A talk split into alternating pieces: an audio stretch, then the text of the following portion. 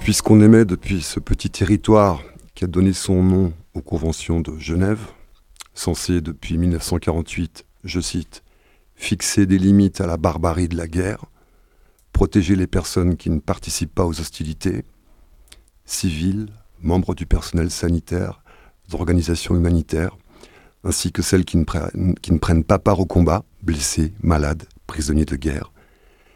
Et là, je suis déjà contraint de marquer une pause, de reprendre mes esprits, de fournir un effort puissant pour maintenir un lien entre ce qui est écrit et la réalité, telle qu'elle se manifeste dans le monde depuis au moins une dizaine de jours, depuis des années, depuis des actes perpétrés et innommables que n'épuisent pas des mots tels que même terrorisme, crime de guerre, crime contre l'humanité, ou tout autre assemblage de mots cauchemardesques, révulsants, avec lesquels on noircit du papier, sans force, avec lesquels tenter de maintenir un semblant de consistance entre ce qui a lieu et notre capacité à le concevoir en fait et en pensée.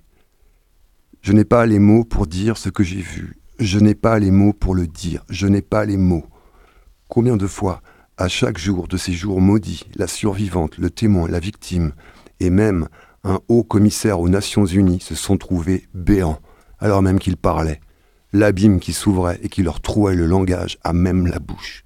Et alors plus rien que les images des scènes abominables au fond de leurs yeux, et plus aucun mot viable pour les dire, ou alors seulement dans leur factualité la plus brute. Les gens se faisaient massacrer dans leurs maisons, les uns après les autres. Et durant toutes ces longues heures, personne n'est venu.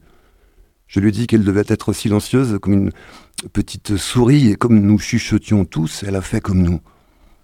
À un moment, la poignée de la porte de l'abri a bougé, alors maman a pris un couteau à la main et s'est tenue devant la porte. Vous qui parlez d'humanité, où est votre humanité? Lance altière une petite fille à Gaza, à la caméra qui la filme, au milieu des gravats gris des ruines de ce que fut une ville, un quartier, un coin de maison, et par-delà la caméra qui la filme, elle le lance à l'Occident.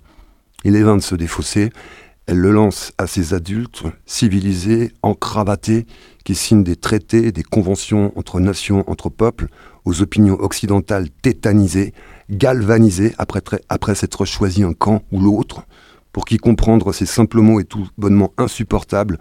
On est palestinien, on n'a rien à faire dans cette guerre. Voilà ce qu'on entend encore, et ceci défie l'imagination. Nous sommes devenus des réfugiés sur notre propre terre, au point où on, en est arrivé dans la faculté collective à vider les mots et les traités internationaux de leur sens, même aux tués on dit que leur sort est proportionnel, humanitaire, ou que c'est seulement l'armée de résistance qui leur est passée dessus. Les cadavres sont entassés dans d'immenses containers réfrigérés dans l'attente qu'on leur retrouve un nom en Israël. 800 000 blessés supplémentaires par jour à Gaza, par jour. Et encore, ce sont ceux qu'on parvient à compter. À combien en est la mort? Plusieurs milliers et des milliers, je ne sais plus. Le compteur ne cesse pas de battre des records, il va bientôt sauter, comme un hôpital dans une guerre, comme un cessez-le-feu à la table des négociations. Je sais qu'il y a beaucoup d'enfants, beaucoup, beaucoup, beaucoup trop parmi les morts. N'en faisons plus, que plus personne n'en fasse. Vous avez vu, leur vie n'a plus la moindre valeur, puisque pour leurs ennemis, ils sont des ennemis ou dans le même ordre d'idées, de simples chiffres à empiler au moment de compter les morts et les jeter à la face de l'adversaire afin qu'il soit honni par l'autre moitié du monde. Il y a des douleurs qui ne sont pas commensurables, des malheurs si grands qu'ils sont sans proportion, incomparables, sans symétrie. Passé un certain seuil, il n'y a plus de rivalité dans le malheur. Ce n'est pas un constat émotionnel, c'est un constat froid, rationnel, sans quoi j'aurais opté pour un cri.